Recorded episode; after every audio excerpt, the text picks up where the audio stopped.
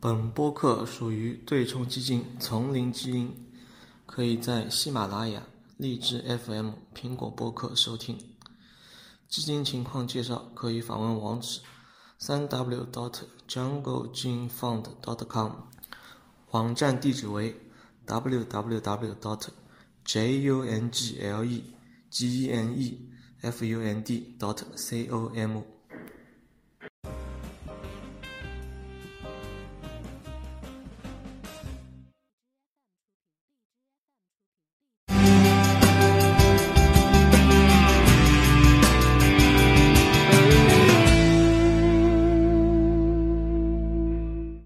嗯，今天聊点轻松的话题啊。今天聊一点轻松的话题，就算我追个热点吧。那个苹果的首席设计师他准备离职了，他准备自己开一家设计公司。嗯，就我还是想聊聊聊一聊，就类似于就是说是苹果的设计的东西的。因为这个东西的话，还是一个见仁见智的问题。但是你对苹果它这个手机啊，它的电那个数码产品有什么见解吗？就是说是不是说不是说它的那个使用功能啊，就完全说是你对它的外形啊，它的那个设计，你有什么比较喜欢的地方吗？啊，我自己个人还是挺喜欢苹果的设计的，觉得各方面都还比较不错。外外观是吧？就是对外观外外外观和那和和那个内内内饰嘛，因为当时的话内饰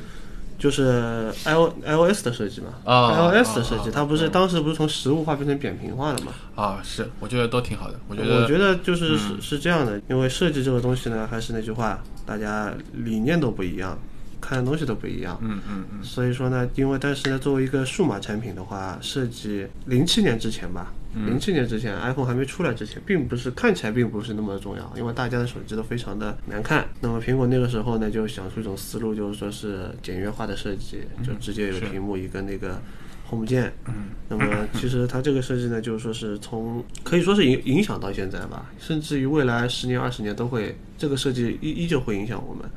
呃，你可以看市面上所有的手机，啊、也不是说所有手机，所有的数码产品，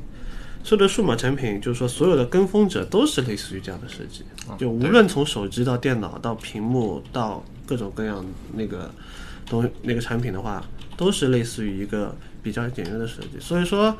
那个乔乔纳森·艾维还是一个非常厉害的人。他厉害的点并不是因为他把一个产品的设计的上限设计有多好，我啊，认就是整个的设计都都是他他去做的嘛。对，就啊。就他是总设计师嘛，然后后后来的话就是扁平化的那时候，就是他把那个系统的设计一套给包掉了，原本是另外一个人，啊。名字我忘记了。嗯那么我觉得他厉害的点就是说是他没有把一个产品的上限设计的有多高，嗯，就是因为它是简约设计嘛，并没有说我们这个设计有多么的艺术品，我就认为并没有。但是它厉害的点在于，它把一个产品的下限做得特别高，它提高了整个行业的产品下限设计下限。别人就说是别人如果是，我就说模仿吧，如果模仿成那个苹果的样子的话，那它的东西一定不丑。我不能说有多好看，或者说是有多棒，但是它肯定是不丑，而且大，而且就是说是因为苹果它整体的产品力比较高嘛，然后买它的消费者也非常多，是。那么间接性的就影响消费者的审美。啊，对。吧？消费者的审美提上去之后，然后整个就可以说大一点，就是说类似于整个社会的审美就会变得就会变得高，然后所有的厂商为了迎合这些消费者的审美提高，然后再去进行它呃产品的一个设计。改变整个的对于电对我产品的一个对审美的观吧。对对对，我认为它是的，甚至就是说是它改变了，就苹果店里苹果直营店里边的那个木头桌子嘛，木头长桌是乔纳森艾艾维的那个专利。啊这个这个桌子的设计是他的专利，啊但是然后你去看现在市面上很多商场，是呃，不管是数码店，呃，卖手机的，卖卖电子产品的，甚至于卖鞋的，嗯，卖衣服的，它大部分都是在照抄这个设计。那这个桌子有什么特别的地方吗？就是除了它看上去比较简洁之外的话，呃，这个桌子很高科技，呃非常高科技，就是说它会在非常隐秘的地方可以刷卡，然后会弹出来很多。你比如说，你比如说，呃，类似于什么耳机啊，什么东西，这些东西你不适合放在外面进让人进行试听嘛，嗯它会藏在一个抽屉里。然后它这个抽屉呢和这个桌子呢是一个无缝的设计，就你看不出里面有个抽屉。是那当苹果店员把大家第一扫一下，嗯才会弹出来，会自动弹出来，啊然后它会给你试听。然后，那比如说那些苹果一店做的非常牛逼，就这桌子的非常牛逼之处就是说是，它不是还有卖电脑的嘛，卖 Mac 啊卖显示器这种东西，嗯对你是看不到线的，啊，对吧？你去别的手机店、数码店、电脑店，它总会一根线拉在外面，而且比较丑。你在苹果这边是看不到线的，嗯，就它这个桌子就已经简简约到你看不出，除了这张木桌和这张和这个产品，你看不到别的别的点别多余的东西。所以说这个就特别厉害。嗯，是，就所以说就是说是现在所有的行业一些，呃，我是开一家店的人，然后又比较懒，我不知道怎么设计我的店铺，那我就可以完全照着苹果店的风格，然后去做这个东西。